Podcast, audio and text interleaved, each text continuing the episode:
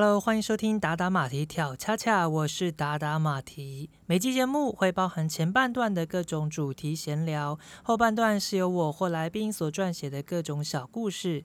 在恰恰大舞厅，我们有时会是渴望被爱的玫瑰，有时是浪漫单纯的小王子。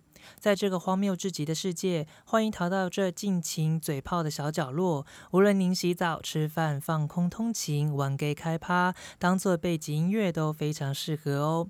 在这个舞厅，我们鼓励适度微醺。现在就让我们举杯，瓦康丢瓦健空。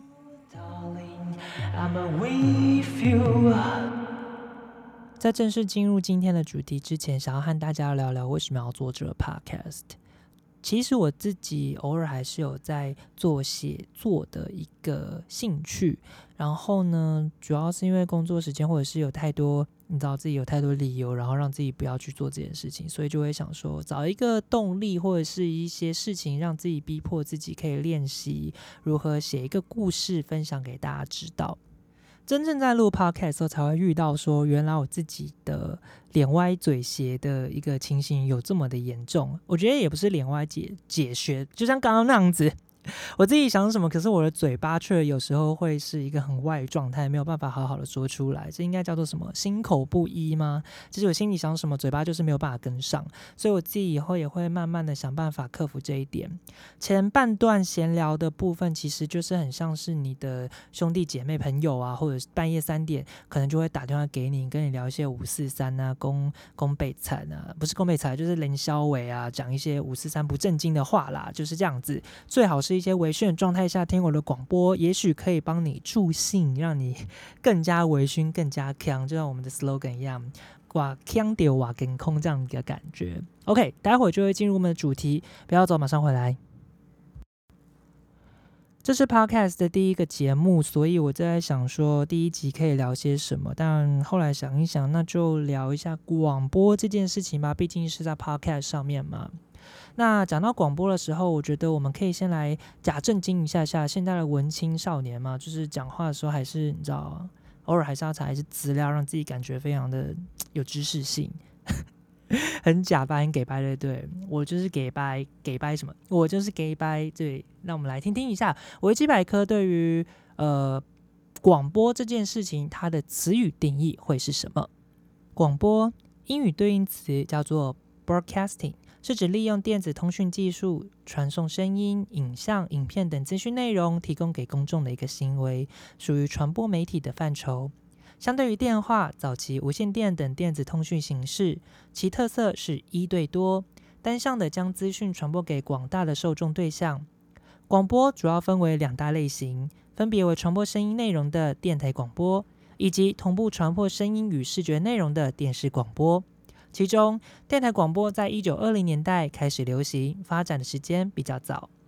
而台湾华语环境中，广播通常指的是以声音为主的电台广播。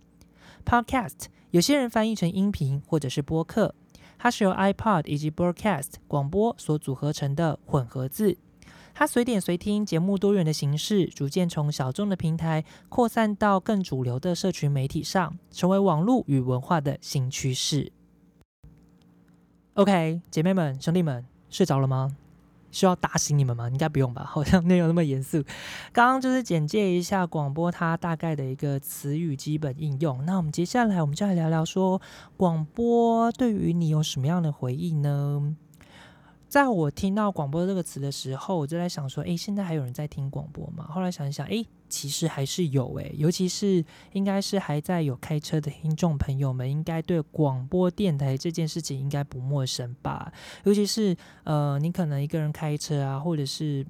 跟朋友载着朋友或者是家人朋友，呃，车上有时候你们聊天聊到尴尬，然后有点激进的感觉的时候，就会很需要这个广播电台放一下音乐，让你整个环境的气氛比较不会这么尴尬。有时候还可以提升一些呃兴致的一个感觉吧。那我觉得开车听广播还有一个重要点，说很多听众朋友应该喜欢的是听路况报道，也会想要说，诶，等一下哪个交流道还会塞车，你就可以去避开，或者是路上哪一些有一只牛或者有一只猪跑下来的时候，你也可以稍微去注意一下，去看一下热闹。诶，没有不行，就是应该要去想办法避开，不要让造成高速公路的一个阻塞哦。那像我自己没有开车，主要是搭捷运啊、公车上下。上下班，然后呃听广播的机会就比较少，所以我在想说，我上一次听广播到底是什么时候？呃，是什么时期？我比较常听广播。我自己是国高中的时候比较常听广播，那个时候就是一个很傻很天真的孩子，每天自己讲自己很傻很天真，好像很奇怪。但是我自己回想起来，那时候的生活真的是平凡无实。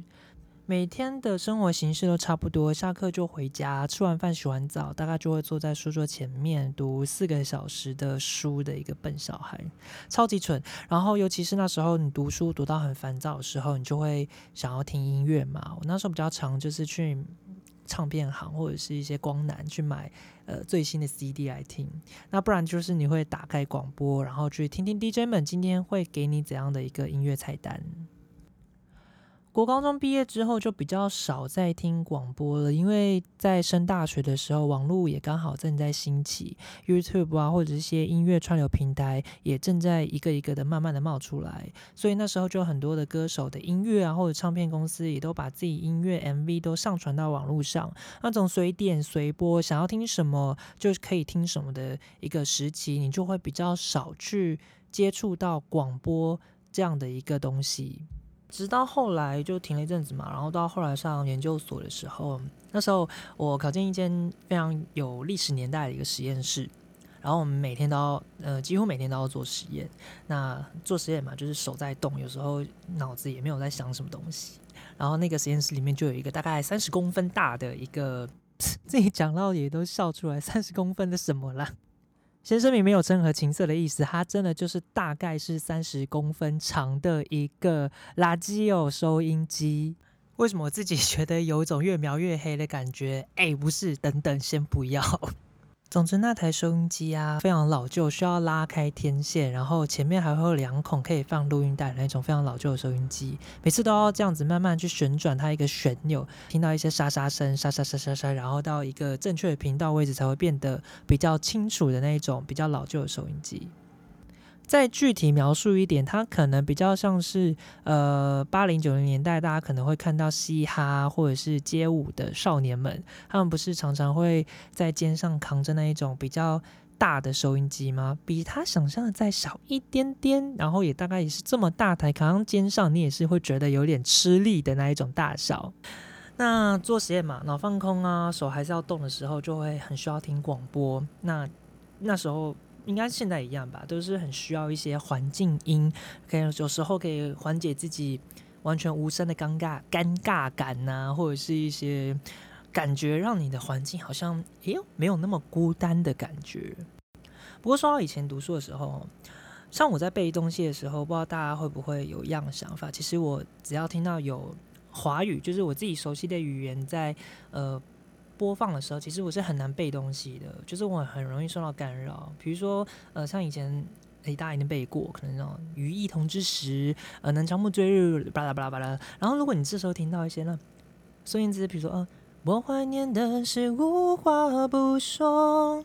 你就会跟着一起唱嘛，就是一些朗朗上口的歌的时候，你就会觉得，哎呀，马马上被干扰。所以其实以前说以前在读书听音乐，但其实都还是听比较多一些比较无人声的一些乐曲。然后那时候就想说，哎，听人声乐曲好像更没有办法背东西。对，然后很有趣的是，我记得我通常都是还是会想要听一些歌手的心情，尤其是听就是读书读到真的很烦的时候，你就是很需要一些。唱歌来让自己的脑袋放空。那我自己通常都是写呃写习题呀、算数学的时候，就会打开收音机，因为那时候就是手在动，脑子根本不想动时候。很奇怪，对不对？算数学的时候其实应该动脑，但我根本就不喜欢动脑，因为我真的很讨厌数学。毕竟我是学测的时候大概只有低标五积分的一个数学白痴，就是真的是讨厌一个东西可以讨厌到底，到连考试都不想把它考好的意思。总之那时候真的是太讨厌数学了，所以我都会把他安排在读书的最后一小时才会想要去练习。那所以也接着我就是通常都会在最后的一小时才会打开广播的收音机去听那些音乐。整点的时候，很多歌手啊要发新专辑的时候，都会去上节目播放他的新歌，然后他们都会在整点的时候去播放。就比如说 FM 大明星，然后今天可能是呃张惠妹或者是蔡依林，blah blah，就是一些很有名的歌手都会选在那时候来播放来关机，讲几段话啊，就说好久不见大家，然后就开始来来介绍他的新歌。我记得很有一次，就是高中的时候，因为可能哦，高中真的是情窦初开，感情感情荷尔蒙非常爆发的时候，就一点小事就可以非常难过的时候，那时候就有一次，我就听到梁静茹在。放他新专辑的应该是第二主打歌，有点忘记了。那首歌就是情歌，它的名字就叫做情歌。我没有乱讲，就是整个就是差点噼里啪啦，眼眼泪就是整个大爆流，真的不骗大家。就是大家有听过吧？情歌，你写给我我的一首情歌，你写给靠背唱错歌词，好，反正就是。反正就是那时候就听到这首歌的时候，因为它前面有一些吉他的音乐，你就会觉得嗯，可恶，写的数学写到一半，可能在开根号，然后就马上啪，那个铅笔整个断裂，就是太感动了。说这个故事只是讲啊，讲说我在想，总是会有那么一首歌吧，就是会伴随自己的成长，和我们一起哭啊，一起笑的这首歌。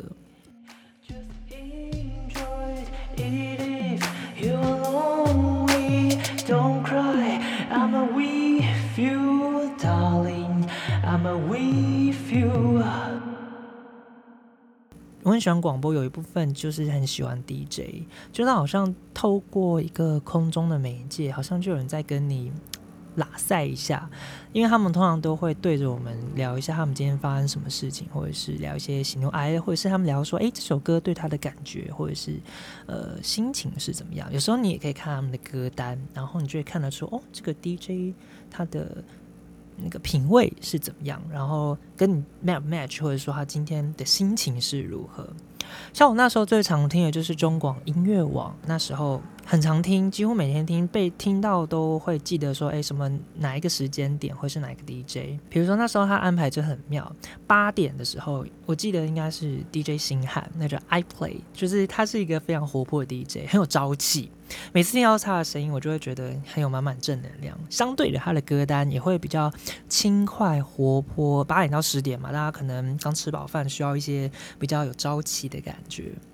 但是不过一到十点哦，就会换成呃爱麦的 DJ，他叫 DJ Rose，他是一个声音低沉、温柔又富有磁性的嗓音。望没有，我很想是，我就是很羡慕他的声音。他就是那种。讲话轻轻柔柔，可是是她是一个呃女性的声音，然后讲起来就是很舒服，然后你就觉得很适合配一点红酒，然后像刚刚干杯，然后跟她讲一些心里话之类的，非常适合那种呃半深夜的时段。他就通常会说：“哎，晚安，大家今天过得好吗？”他其实他就算是开心，还是不开心，好像也不会有太多起伏的感觉。然后在这个时间点，他就会有一种感觉，就是。慢慢的引导大家慢慢入睡的样子，但是那时候的广播很有趣的是，一过十二点就会换成 DJ 娃娃的 I Happy。大家也知道 DJ 娃娃魏如萱，大家应该很常听到的，他的那个安排真的很妙。我在想说，是不是大家过了十二点之后，其实根本就睡不着？我在想了，对，因为娃娃呢，他就很像就是。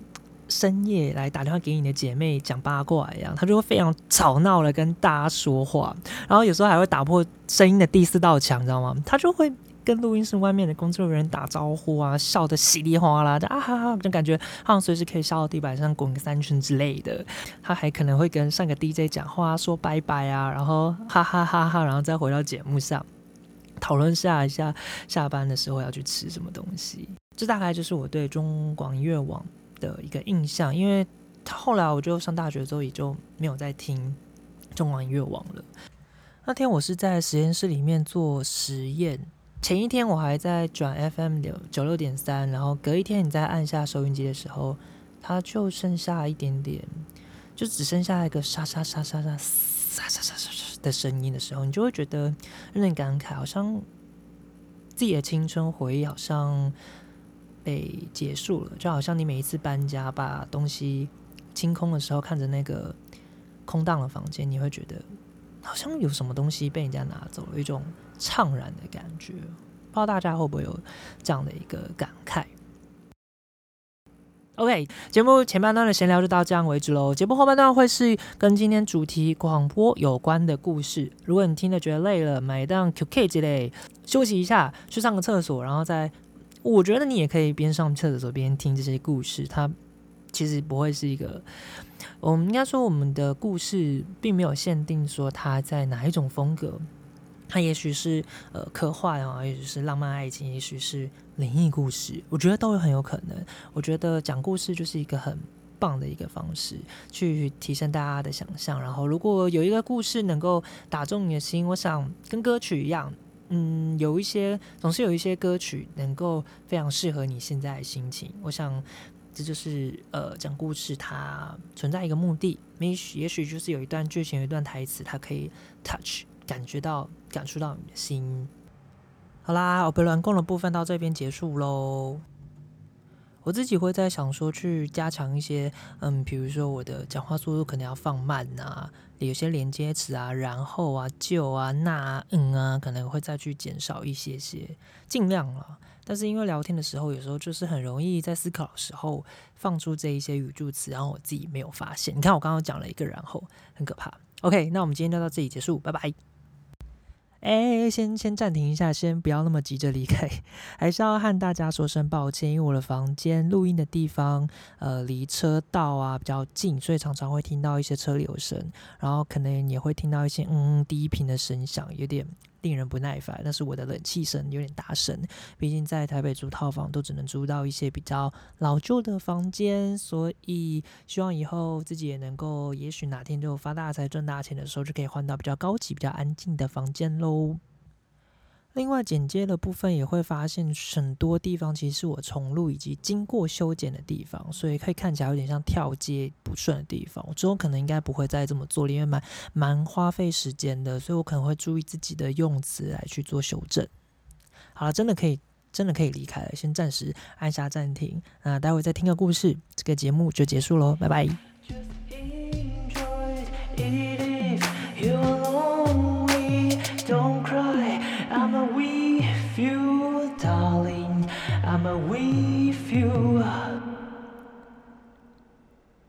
国中毕业，我的爸妈便要我工作拿钱回家。其实没什么不好，反正上课也只是在睡觉，还不如去赚些钱。透过阿姨的介绍，我开始在家里附近的汽车旅馆打工。小时候，每次经过这住宅区内唯一的旅社，都在想着谁会来到这乡下来住宿，也没看见什么人在这住过。但从记忆以来，他就已经在这土屋底闪着霓虹招牌。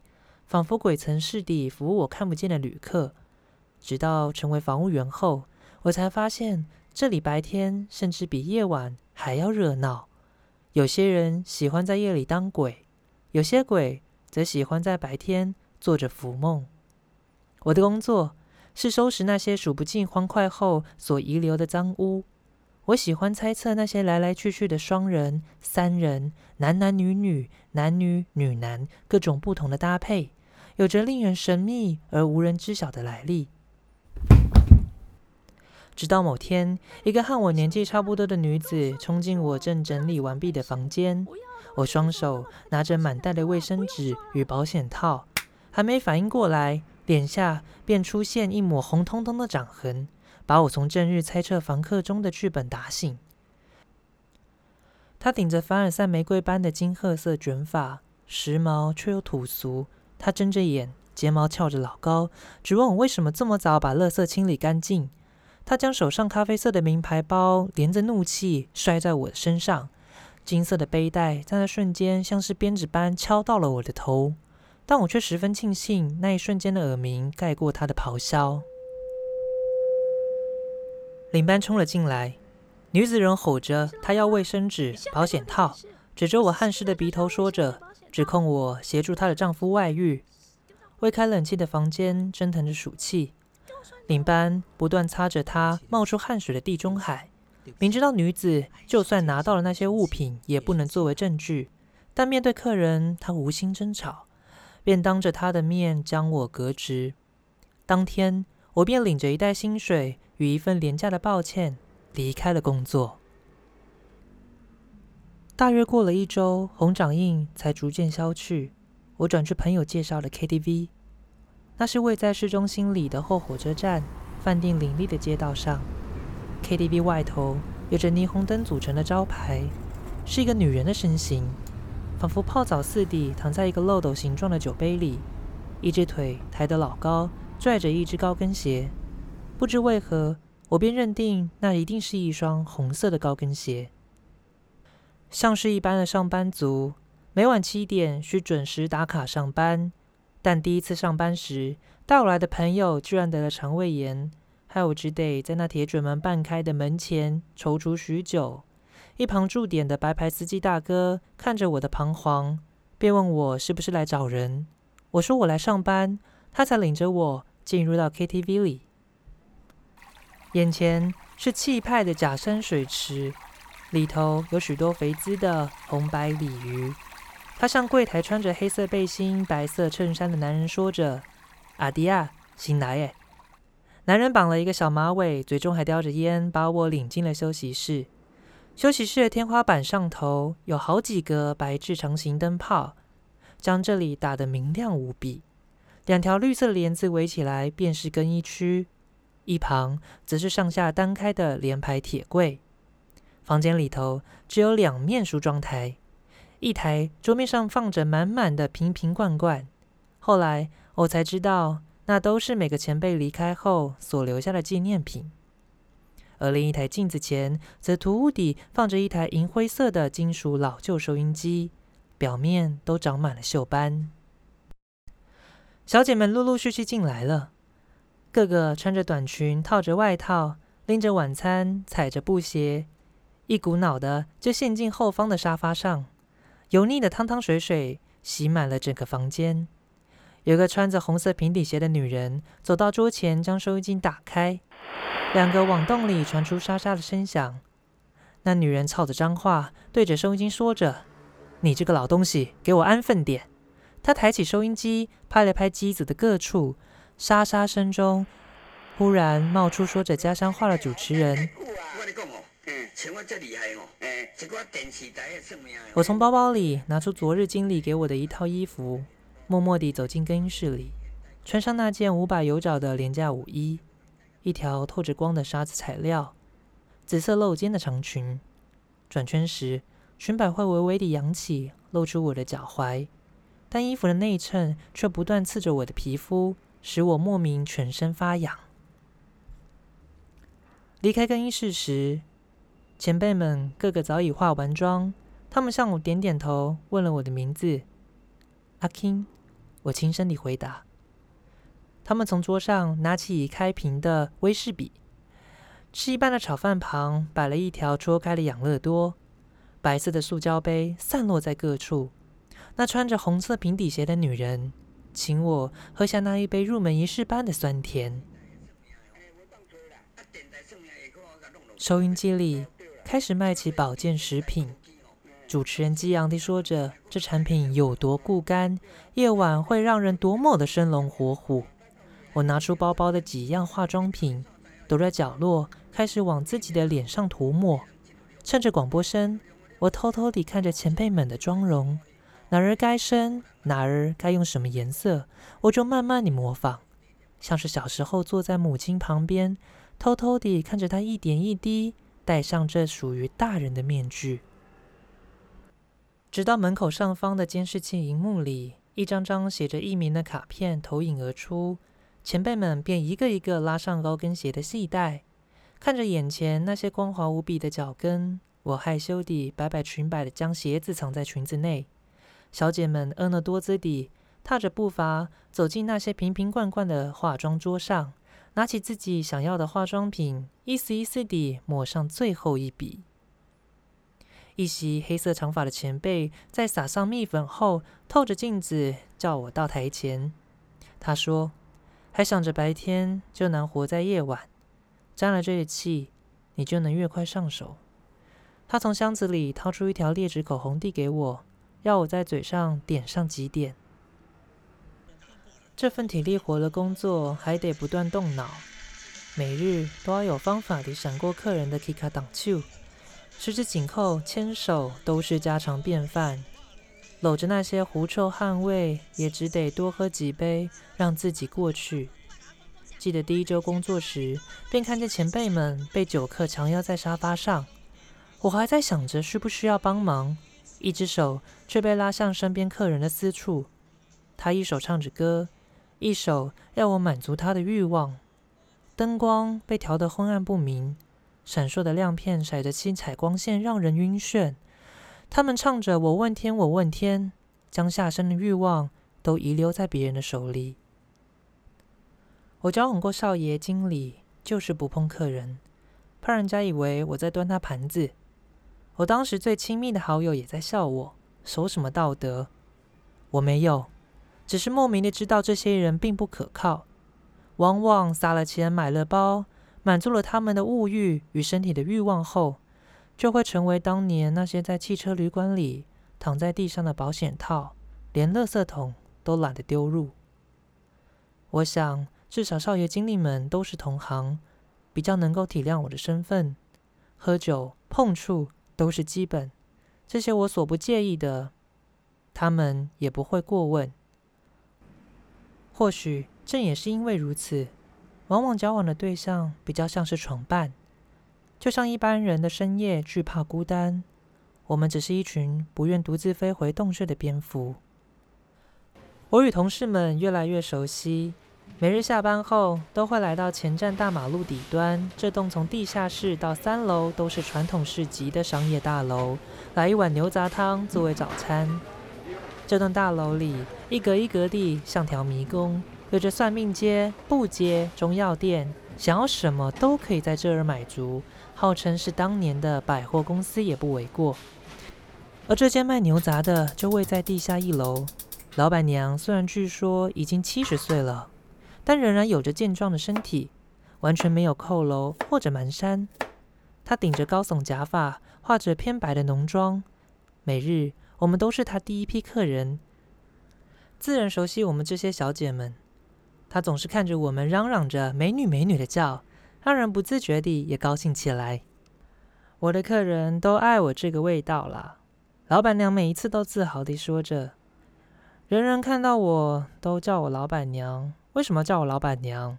好像还有一个男人一样，但我就是老板呢。”像是听收音机一般，我们边吃边听他说着这一间市场的大小事。他说。这一煮就是二十几、三十几年的牛杂汤啊！一碗牛杂汤，牛筋、牛肚、牛肠、牛心，口感都不一样，硬的、软的、鲜的，有嚼劲的，有软烂的。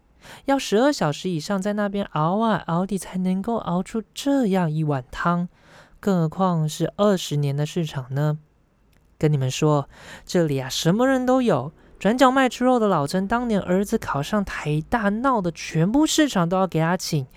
有一次，我半夜来上货，就看到他楼下那卖衣服的张太太，偷偷摸摸的，怕我知道什么似的，我都看在眼里。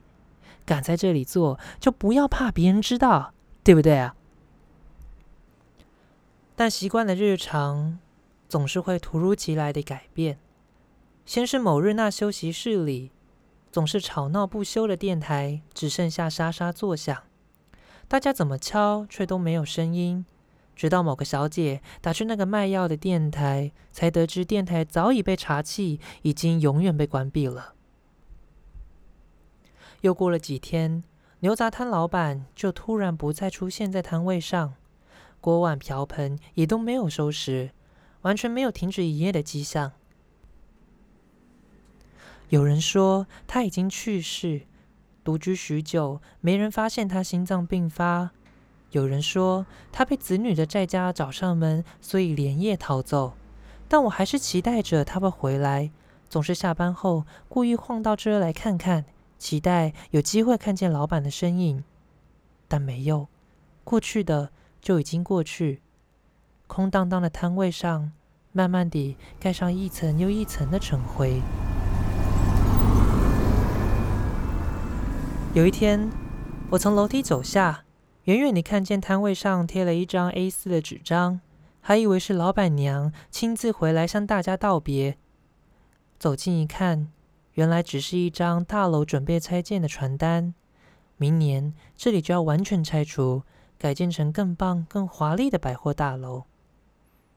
我不知道哪来的勇气，便辞去了 KTV 的工作，凭着妈妈的电话教学，筹了钱，加上几分的积蓄，便租下这个摊位。或许我只是想持续替那些准备入睡的人们来一碗浓郁的牛杂汤，好让他们半眠吧。摊位上头有个垂着两座黄光的灯泡。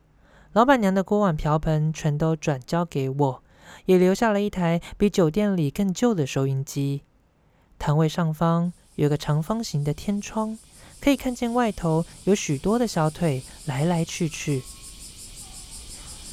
收音机也许是过于老旧，即使将天线拉到最长，对着窗外的街道也收不到讯号，只是无止境的沙沙声。忽然间，我想起酒店前辈们的方式，我便对着收音机操着脏话，敲着边边角角。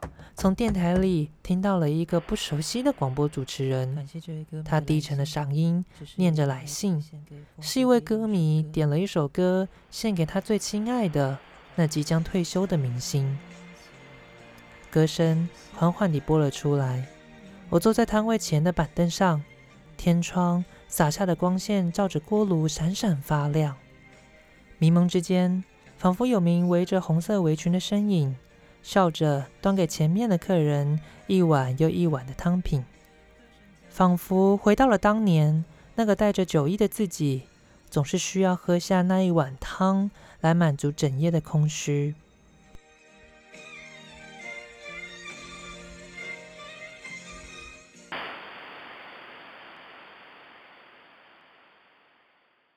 音乐结束后，收音机再也没有声响。无论我怎么反复敲打，都没有办法再发出声音。或许这是他献给老板的最后一曲吧，仿佛在说着：“你离开了，我也该休息了。”